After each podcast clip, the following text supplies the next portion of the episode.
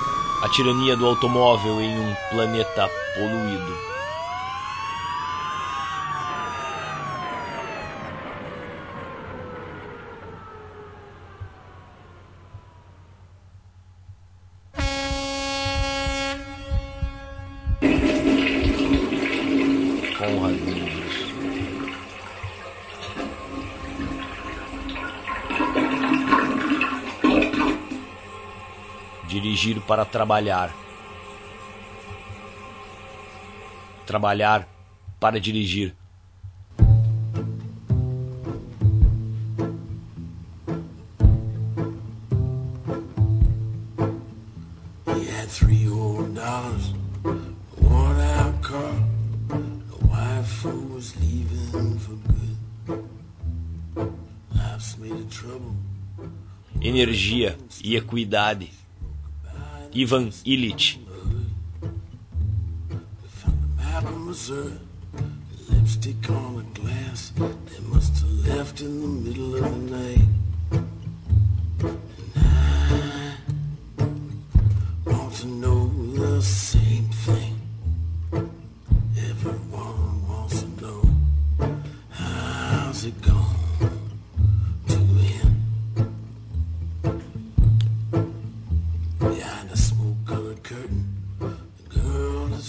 O estupor induzido pela velocidade. was a fake. A tree born crooked never grows straight. She saw A ultrapassar determinado limite de consumo de energia, a indústria do transporte dita a configuração do espaço social. As estradas fazem os campos recuarem para fora do alcance do camponês que queria caminhar. Os viadutos e aeroportos cortam o acesso de um lado a outro do bairro, enquanto as ambulâncias empurram as clínicas para além da curta distância que se pode cobrir levando uma criança enferma. O carro ou a moto permite ao médico e à parteira viver longe do ambiente em que exercem suas profissões. E quanto mais caros os transportes, mais se torna um privilégio de ricos ou de altos escalões a visita em domicílio. Quando os caminhões pesados chegam a um povoado dos Andes, a primeira coisa que desaparece é uma parte do mercado local. Em seguida, quando chega o asfalto, em um grupo de professores secundários se estabelece no povoado. Cada vez mais jovens vão para a cidade. Até que não fique uma só família, que não espere se encontrar com alguém lá, a centenas de quilômetros. Wagon you plow the bones of the dead down among the roses and the weeds. You can never go back, and the answer is no. And wishing for it only makes it bleed. Frequentemente nos esquecemos que a aceleração das viagens é um fato muito recente. Paul Valéry tinha razão ao afirmar que Napoleão ainda se movia com a mesma lentidão de César. Desde os tempos de Ciro, o Grande, rei dos persas, os impérios contavam com a possibilidade de enviar cartas a uma velocidade de até 160 km por dia. As mensagens em toda a história circulavam a uma média de 100 km diários, fossem transportadas em galeras de Constantinopla a Veneza, ou levadas pelos corredores dos Fugger por cavaleiros de califas ou pelas rotas do Império Inca. O primeiro caminho entre Paris e Marselha ou Toulouse para diligência, que normalmente percorria mais de 100 km por dia, antecedeu em apenas 70 anos ao primeiro trem, que percorria 100 km por hora em 1853. Mas, uma vez criada a ferrovia, o ser humano se viu pregado a ela. Na França, entre 1850 e 1900, a quilometragem por passageiro se multiplicou por um fator de 53. Want to know the same thing. We all wanna know how's it going to end. Por seu impacto geográfico, definitivamente a indústria de transporte molda uma nova espécie de seres humanos. Os usuários. O usuário vive em um mundo alheio ao das pessoas dotadas da autonomia de seus membros. O usuário é consciente da exasperante falta de tempo provocada por ter que recorrer cotidianamente ao trem, ao automóvel, ao metrô, ao elevador, que o transladam diariamente através dos mesmos canais e túneis por um raio de 10 a 25 quilômetros. Conhece os atalhos que os privilegiados encontram para escapar da exasperação engendrada pela circulação e que os levam aonde querem chegar. Enquanto o usuário tem que dirigir seu próprio veículo de um lugar em que preferia não viver para um emprego que preferia evitar. O usuário sabe que é limitado pelos horários de trem e de ônibus, nas horas em que sua esposa lhe priva do carro mas vê os executivos deslocarem-se e viajarem pelo mundo quando e como lhes convier. Paga seu automóvel do seu próprio bolso. Em um mundo em que os privilégios vão para os diretores das grandes empresas, das universidades, dos sindicatos e dos partidos. Os pobres se amarram a seus carros e os ricos usam o carro de serviço ou alugam um carro em alguma locadora.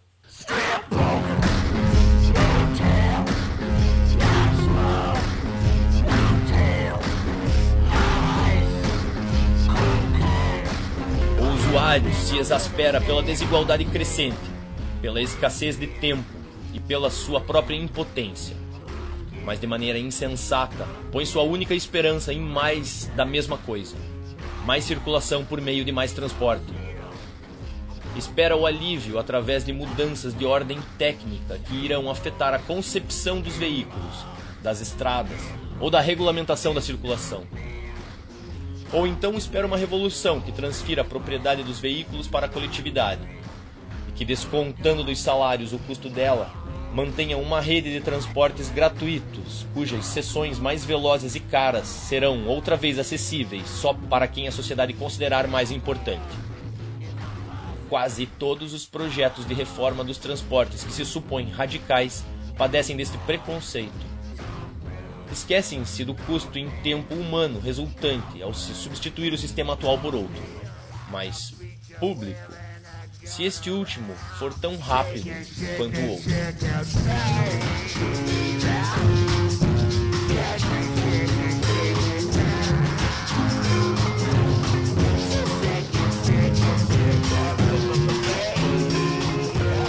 Durante a noite, o usuário sonha com o que os engenheiros lhe sugerem durante o dia, através da televisão e das colunas pseudocientíficas dos jornais diários. Sonha com redes estratigráficas de veículos de diferentes velocidades que convergem em interseções e onde as pessoas só podem se encontrar nos espaços que as máquinas lhes concedem. Sonha com serviços especiais da rede de transportes que se encarregarão dele definitivamente.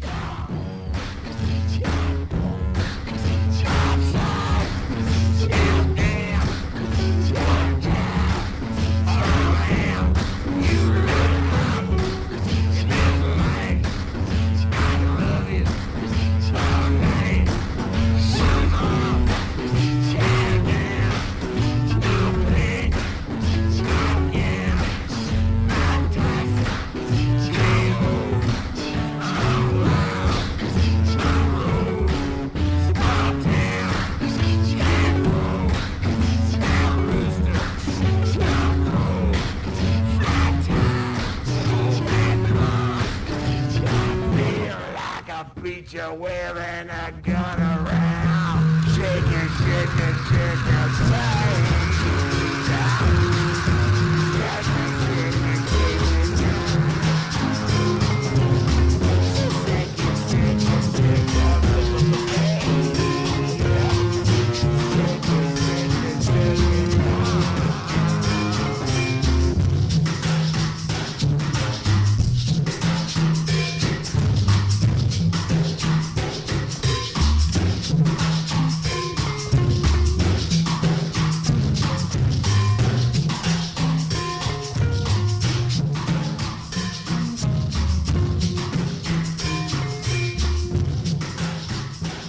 usuário não pode captar a demência inerente ao sistema de circulação que se baseia principalmente no transporte. Sua percepção da relação do espaço com o tempo foi objeto de uma distorção industrial. Ele perdeu o poder de se conceber como outra coisa que não seja um usuário.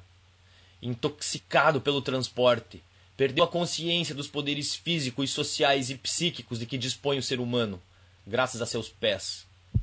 Esquece que é o homem que cria o território com seu corpo e assume por território o que não é mais que uma paisagem vista através de uma janela por um ser amarrado a seu banco. Já não sabe marcar a extensão dos seus domínios com a pegada de seus passos, nem se encontrar com os vizinhos caminhando na praça. Já não encontra o outro sem bater o carro nem chega sem que um motor o arraste. Sua órbita pontual e diária o aliena de qualquer território livre.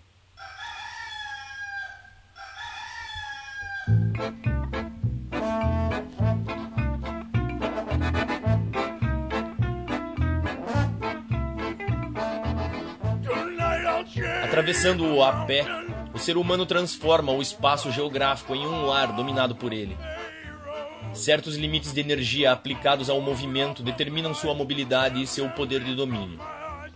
A relação do usuário de transportes com o espaço é determinado por uma potência física alheia a seu ser biológico.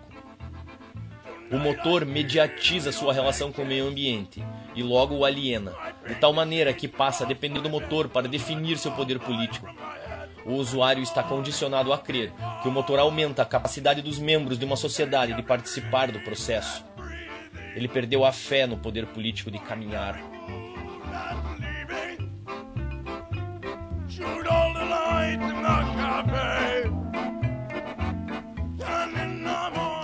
Em suas reivindicações políticas, o usuário não busca mais caminhos abertos, mas sim veículos que o transportem quer mais mesmo do que agora e o frustra em vez de pedir garantia de que, em qualquer sentido, a prioridade seja sempre o pedestre. A libertação do usuário baseia-se na sua compreensão da realidade. Enquanto exigir mais energia para impulsionar com mais aceleração alguns indivíduos da sociedade, ele precipita a corrupção irreversível da equidade, do tempo livre e da autonomia pessoal o progresso com o qual sonha não é mais que a destruição mais bem executada.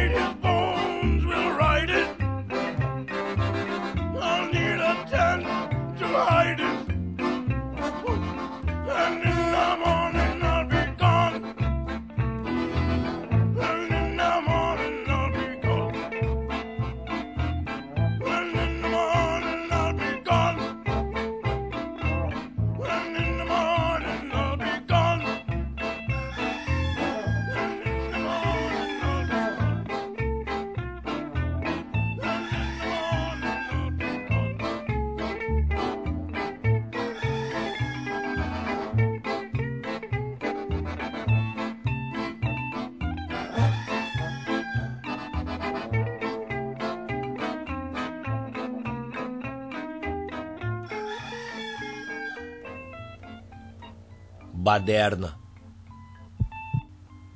Apocalipse motorizado. A tirania do automóvel em um planeta poluído. Conrad Livros